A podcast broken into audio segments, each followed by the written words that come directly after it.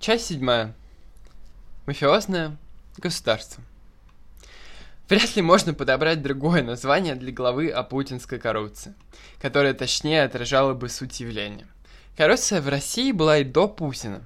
Чиновники брали взятки, олигархи продвигали на государственные посты своих ставленников, лоббировали через них свои интересы и так далее – но Путин выстроил совершенно уникальную политико-экономическую систему, в которой вся совокупность государственных институтов и проводимой ими политики подчинена прежде всего одной цели – обогащению узкого круга его приближенных.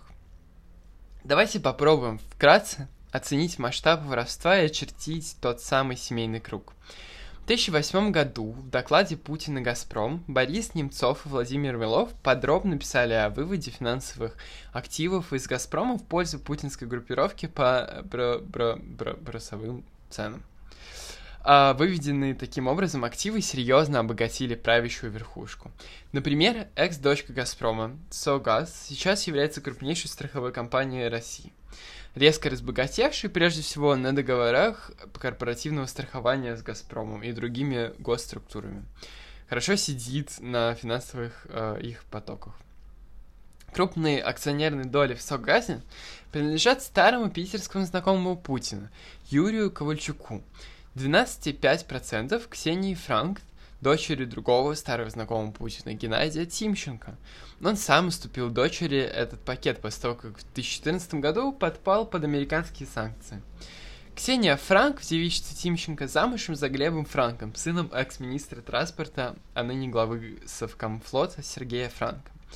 Глеб Франк, кстати, на пару с братом губернатора э, Подмосковья Андрея Воробьева и Максимом Воробьевым владеет русской рыбо промышленной компании РРПК. Группе РРПК в 2017 году принадлежали квоты на вылов 15% минта и 10% тихоокеанской сельди в Дальневосточном бассейне. А Согаз возглавляет многолетний помощник главы Роснефти Игорь Сечин Антон Устин с марта 2016 года. До этого страховой компанией руководил сын экс-главы администрации президента Сергея Иванова, сейчас возглавляет ЛМС добывающего монополиста Алросу. А до 2011 года работал в Газпромбанке, став его вице-президентом в 2005 в возрасте 25 лет. Вот такой семейный между собойчик. Ах да, это еще не все. Заместителем председателя правления Согаза трудится Михаил Путин, двоюродный племянник президента России Владимира Путина. Другой выведенный актив – крупнейший негосударственный пенсионный фонд «Газфонд» с объемом пенсионных накоплений под управлением 420 миллиардов рублей. Президентом фонда, управляющего этими огромными средствами, работает Юрий Шамалов, сын Николая Шамалова, также старого питерского знакомого Путина, и его партнер по дачному кооперативу «Озеро».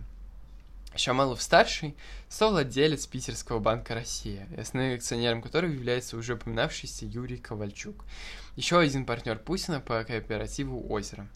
Ковальчук также является владельцем национальной медиагруппы, владеющей Первым каналом, Пятым каналом, РЕН-ТВ, газеты «Известия». Медиаструктуры Ковальчука – получатели миллиардных субсидий из государственного бюджета, а совет директоров национальной медиагруппы возглавляет небезызвестная Алина Кабаева. Дачный потребительский кооператив «Озеро» на престижном карельском э, перешейке недалеко от Санкт-Петербурга был учрежден в 1996 году Владимиром Путиным и еще семью пайщиками, большинство из которых в годы президентства, в годы президентства Путина стали контролировать важнейшие денежные потоки страны. Владимир Якунин в 2005-2015 годах возглавил российские железные дороги, Юрий Ковальчук, крупнейший акционер Банка «Россия», владелец Согаза и национальной медиагруппы. Никома... Николай Шамалов, совладелец Банка России, отец Юрия и Кирилла Шамаловых, запустивших свои щупальца в Газфонд и Сибур. Владимир Смирнов в 2002-2007 годах директор тех Техснаб экспорта. Монопольный поставщик обогащенного урана для российских и зарубежных э, атомных электростанций. А в, а в 97-98 годах гендиректор Петербургской топливной компании, вице-президентом которой в конце 90-х был небезызвестный криминальный авторитет Барсуков Кумарин. Андрей и Сергей Фурсенко, соответственно, экс-министр образования РФ, президент футбольного клуба «Зенит», а прошлый президент национальной медиагруппы Юрия Ковальчука.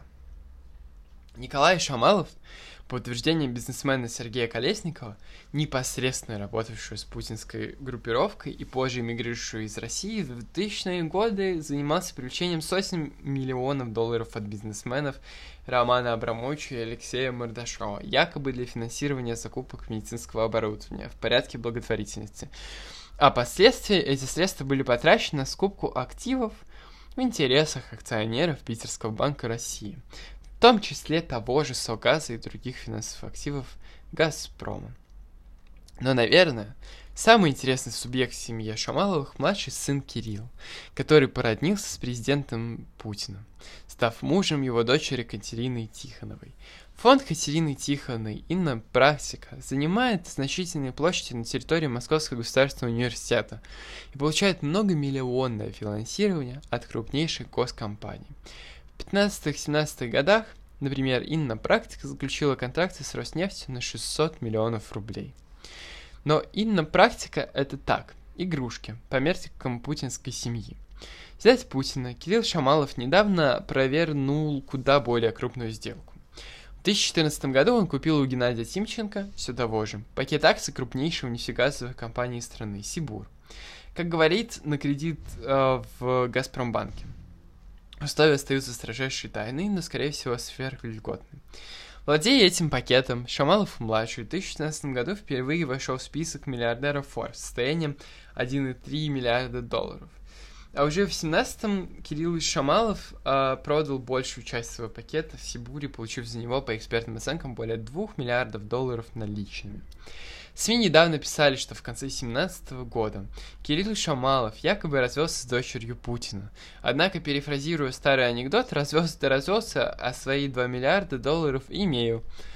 А глубокое партнерство Путина с семейством Шамаловых жило и продолжает жить. Остальные участники кооператива «Озеро» тоже неплохо устроились.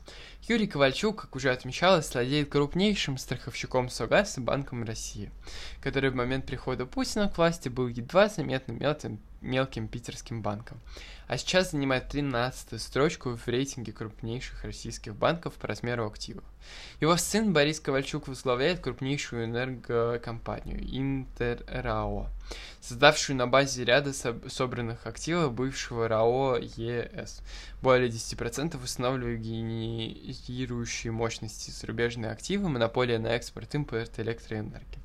Председатель Совета директоров Интерао, кстати, глава Роснефти Игорь Сечин, контролируемая Сечиным компания «Прослойка Роснефтегаз», крупнейший акционер Интерао, 27,6% акций.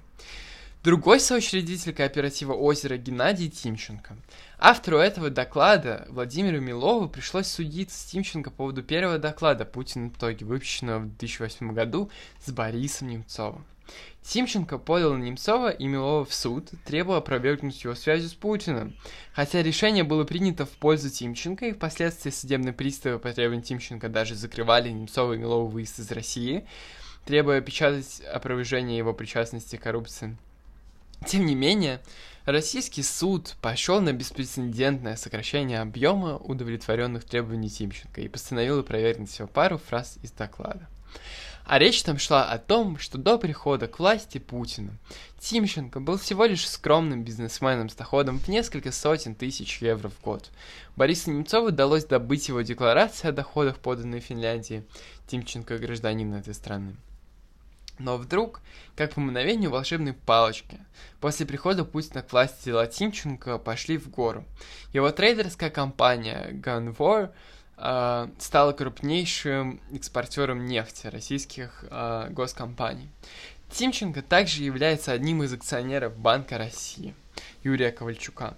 Некоторое время назад он начал приобретать активы в России, став одним из крупнейших акционеров второго после «Газпрома» производителя природного газа «Новотек», который, правда, в последние месяцы уступил второе место по добыче газа Роснефти.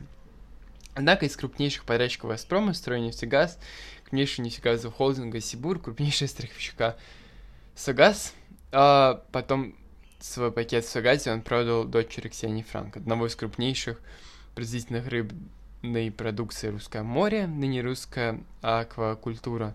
Этот пакет Тимщиком позже продал своему зятю Глебу Франку, с владельцем компании является его брат Подмосковью Андрей Воробьев Максим.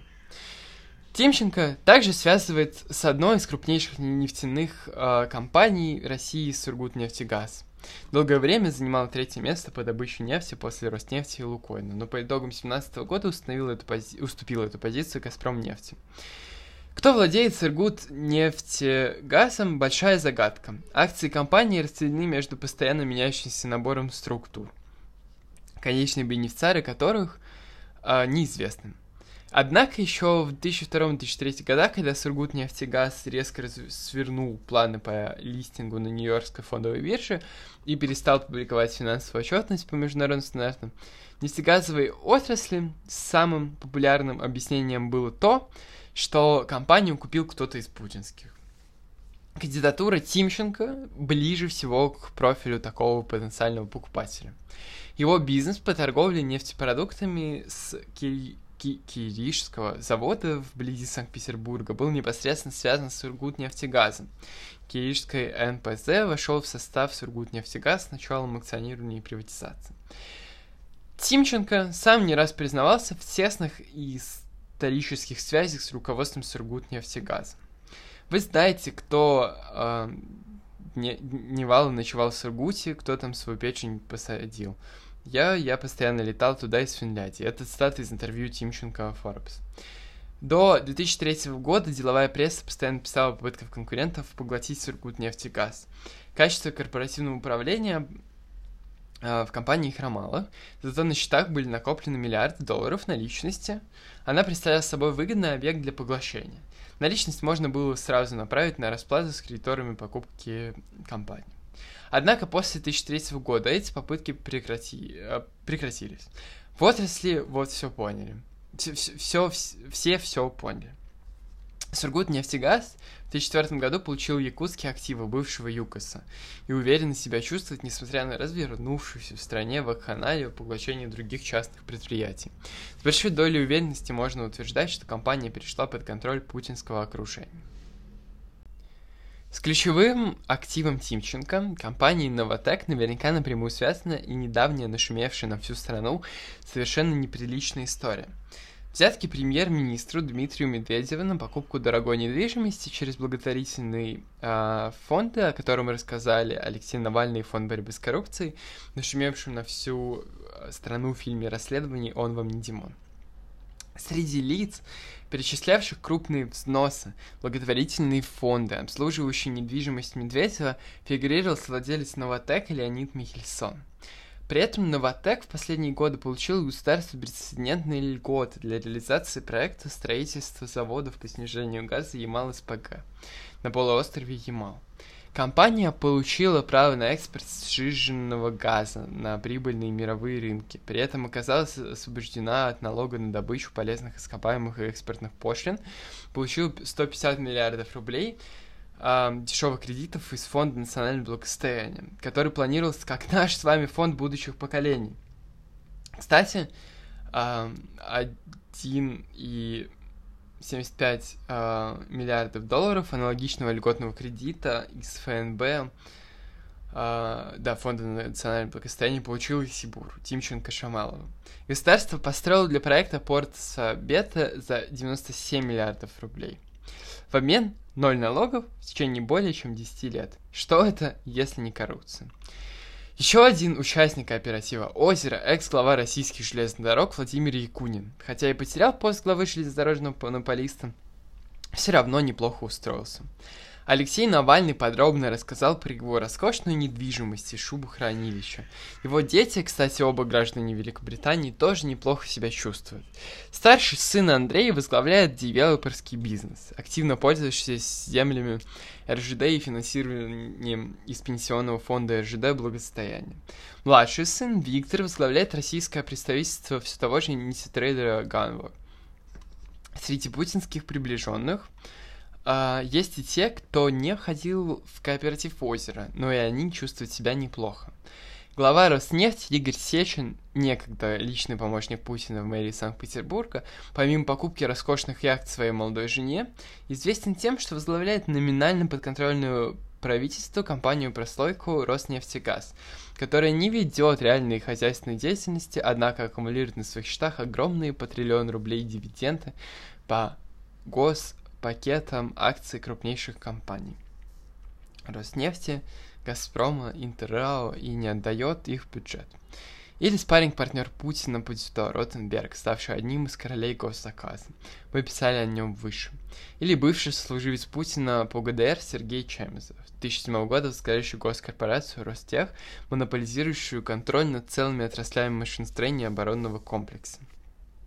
Честно говоря, копание в этом семейным междуусобщиком вызывает невероятное отвращение. Мы не будем перечислять все эпизоды путинской коррупции. Для этого хотелось бы написать многотомник объемом не меньше собрания сочинений Ленина. Читайте расследование Алексея Навального и Фонда борьбы с коррупцией, который вот уже много лет вскрывает все эти омерзительные воровские внутренности путинской вертикали власти. Эти люди захватили политическую власть с целью обогащаться на господрядах и денежных потоках госмонополий. Используют админ-ресурс, для того, чтобы заставлять олигархов скидываться им на роскошные имущества и скупку активов. С помощью силовиков и полностью контролируемой судебной системы терроризируют предпринимателей и отжимают независимые бизнесы.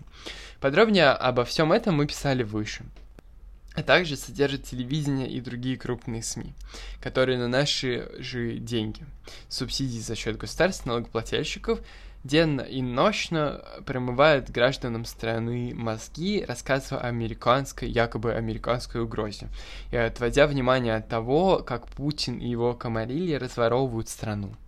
Ведь все это время огромные денежные потоки идут не на финансирование образования, здравоохранения, зарплаты рядовым полицейским и военным, а на прокорм того самого семейного путинского междуусобщика, который мы вкратце обрисовали выше – чиновники в России воровали всегда. Э, так часто можно услышать от рядовых россиян. В таких масштабах нет. Собственно, Россия никогда и не получала триллионов долларов экспортных доходов. Никогда в истории не было такого длительного периода относительно высоких цен на нефть. Даже 40-50 долларов за баррель по историческим меркам невероятно высокие цены. Даже само правительство признает масштабы проблемы. В 2017 году замглавы Федеральной антимонопольной службы Цариковский признавал, что минимум 10% госзакупок в РФ, то есть на самом деле намного больше, на общую сумму 1 триллион рублей охвачены картельными сговорами, а цена при закупках с участием картеля обычно выше на 20-30%, что означает 200-300 миллиардов рублей убытков на одних госторгах а, не считая закупок для госкомпаний. В 2010-м исполнявший тогда обязанности президента Дмитрий Медведев, выступая с, последним, с посланием Федеральному собранию, признался, что объем взяток, откатов и нецелевых расходов при госзакупках составляет не менее триллиона рублей по самым скромным оценкам, по его цитате. На самом деле, конечно, цифра воровства гораздо выше. Отстата Медведева про объем откатов так широко разошлась, что власти предпочитают больше так не откровенничать. Однако понять масштабы проблемы можно из регулярных исследований Фонда борьбы с коррупцией Алексея Навального который провел огромную работу по вскрытию картельных сговоров на госзакупках и разоблачению других форм воровства государственных средств. Коррупция главный фактор подрыва конкурентоспособности страны на международной арене. Как следует из многих опросов предпринимателей, и в частности из позиции России в рейтинге глобальной конкурентоспособности Всемирного экономического форума. Позиции России в указанном выше рейтинге глобальной конкурентоспособности по ряду направлений, отражающих бедственное положение дел в области коррупции в стране, говорят сами за себя. По фаворитизму решений госчиновников – в пользу аффилированных структур мы на 66-м месте в мире по взяткам. На 76-м по нецелевому использованию бюджетных средств. На 82-м по независимости судебной системы. Ой, по, по, по независимости судебной системы на 90-м. А, многие страны Азии и Африки намного обошли нас по этим показателя. Сторонники Путина любят хвастаться относительно высоким местом в России в этом рейтинге конкурентоспособности в целом. Мы на 38 месте в мире. Однако этому способствует очень узкий набор показателей, где мы действительно лидируем. Низкий уровень госдолга, большой размер внутреннего рынка, высокая обеспеченность мобильной связью. Как вы понимаете, один из немногих секторов, который до недавнего времени обходился без помощи государства. А также Например, первое место в мире по успешности борьбы с малярией. России повезло распоряжиться, расположиться не в тропиках. При этом, как говорится, все, что мы делаем руками, получается значительно хуже. Это печальные, трагические цифры свидетельствуют. Россия никогда не сможет двинуться по пути развития и повышения глобальной конкурентоспособности, если не разрушит не систему мафиозного государства, выстроенного в годы правления Путина. Владеет ли крупными активами Путин лично? Когда-нибудь мы это узнаем точно. Но факт в том, что в путинской России чрезвычайно состоялена схема, когда номинальное владение активом фронтирует некий крупный бизнесмен. А где-то свер... э, в сверхсекретном сейфе или в рамках устных договоренностей по понятиям хранится договор о том, что реальным бенефициальным владельцем активов является крупный чиновник. Такая схема была вскрыта, например, в тяжбе бизнесмена Шалвы Чигиринского семьей экс-мэра Москвы Лужкова. Считалось, что московский нефтеперерабатывающий завод и другие активы принадлежат Чигиринскому. Но последний предоставил высокий суд Великобритании документы, из которых следовало, что реальным бенефициаром половины активов являлась семья Лужкова. Авторы настоящего доклада много лет провели за расследованием коррупции в окружении Путина. Публиковали доклады об этом и даже судились с миллиардерами из путинского ближнего круга. В ходе чего мы пришли к полному убеждению, что за большинством активов, которые, как считается, принадлежит путинские друзья, на самом деле стоит сам Путин. В пользу этой версии множество косвенных признаков. Слишком легко эти люди получают огромные подряды. А ради их обогащения на высшем государственном уровне придумывают целые проекты, часто никому не нужны. Возникли их капиталы ниоткуда, и в основном на близости госорганам и денежным потокам государства и госкомпаний. Государственные структуры много лет послушно выписывают этим бизнесменам, якобы бизнесменам, щедрые контракты, льготы преференции. Смотри ту же историю с э, Ямал СПГ. Это было бы, очевидно, невозможно без прямой координации с самого верха. А с другой стороны, эти бизнесмены, якобы бизнесмены путинского питерского призыва, совершенно не ведут себя так, как традиционные представители частного бизнеса. Мало связаны с международными рынками капитала. Не пытаются заниматься глобальной экспансией. Просто продолжают накапливать богатство, созданное за счет близости к государственным денежным потокам. Самый экзотический пример из этой серии Сургут нефтегаз, о котором мы писали выше, который много лет копит на счетах огромный объем наличности. Сейчас это 34 миллиарда долларов, которые никуда не инвестируют. Такой вполне себе частный стаб-фонд на черный день. Подобное поведение характерно не для подлинных хозяев бизнеса, а скорее для смотрящих, которые участвуют в управлении активами по поручению некого большого начальника – Думаем, вы догадываетесь, кто этот большой начальник.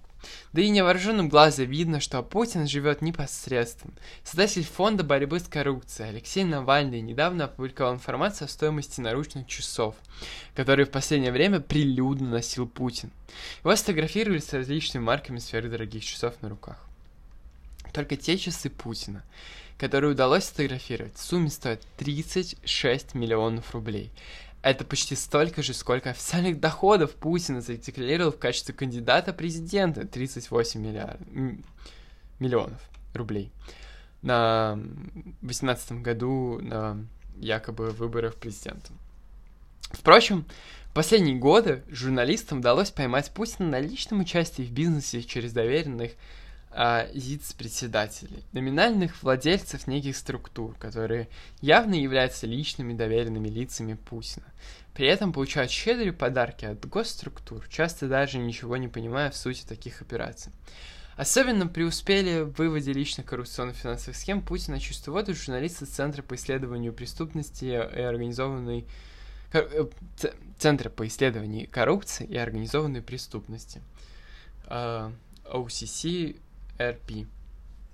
А, в 2016 году они опубликовали так называемые панамские документы. Архив панамской юридической компании Mossack Fonseca, обслуживающий офшоры политиков и бизнесменов по всему миру. Из них следовало, что рядом офшоров владеет виолончелист Сергей Ралдугин, крестный отец старшей дочери Путина, Марии.